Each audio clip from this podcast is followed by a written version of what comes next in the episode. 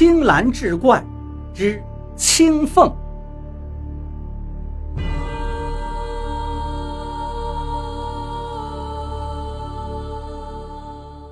书接上回，这一年清明上坟归来途中，耿生忽然看到两只小狐狸被一条大狗紧紧追赶。有一只小狐狸向荒坟野地逃去了，另外一只急慌慌地在大路上奔跑，看到了耿生，就依在他脚边挨啼，缩头贴耳，像是在求救。耿生可怜他。就解开衣裳，把他包在怀中，回了家。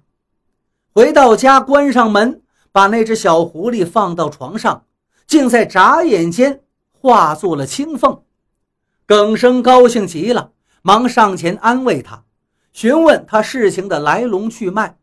青凤说道：“刚才跟丫鬟在外面游玩，遭遇了不测，若不是公子，我只怕已经命丧那狗腹之中。”希望公子不要因为我们不是同类而嫌弃。”耿生说道，“我对你日日挂怀，夜夜思念，今日得见如获至宝，欢喜还来不及呢，怎么会嫌弃呢？”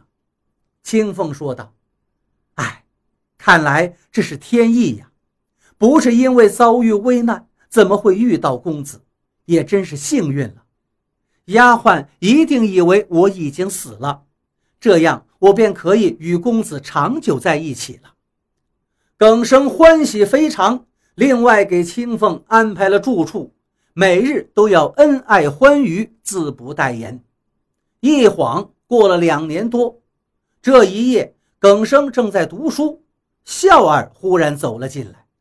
耿生把书放下，询问笑儿：“可是有什么事情？”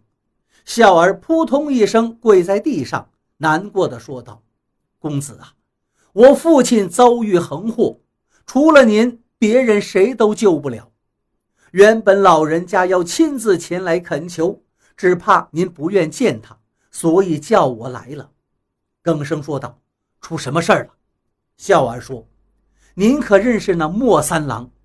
耿生说道：“认识，很熟悉。”他是我父亲一位同年家的公子，笑儿说道：“他明天将从这里经过，若是携带着他猎获的狐狸，盼望您把他留下来。”耿生一听到，哼哼，那一次楼下受辱之事，至今我还记在心里。我为什么要管这个事儿啊？除非清风来跟我说。笑儿闻听落泪了，公子啊。可是凤妹妹已经死在荒野当中三年了。耿生一听，一甩袖子道：“那既然这样，我们之间的怨恨就更深了。”于是拿起书本，高声朗读，不理睬笑儿了。笑儿无奈，站起身，哭着走了。笑儿走后，耿生赶紧来到了青凤房中。把这件事情告诉了他，青凤听完，顿时变了脸色，道：“你到底救不救他？”耿生道：“当然是要救的。刚才我之所以不答应，也只是稍稍报复一下他先前对我们的蛮横罢了。”青凤这才缓和了脸色，道：“我小时便死了父母，是叔叔将我抚养长大的。以前他虽然得罪过你。”也是家规所致啊，耿生道：“那是自然，只是难免会记在心里而已。而你如果真是死了，我却一定不去救他。”青凤闻言笑骂道：“你好狠心！”第二天，莫三郎果然路过此地，马鞍子雕着金花，连弓囊都是老虎皮做的，又是大队的随从。前呼后拥，很是气派。耿生在门口迎接，看到莫三郎捕捉了很多的野兽，其中有一头黑色的老狐狸，毛皮上还渗着血。他一摸那皮肉尚且温热，耿生就借口说自己的皮袍子有些破旧，想要这只狐狸皮来修补。莫三郎闻听，就慷慨地解下来赠送给他。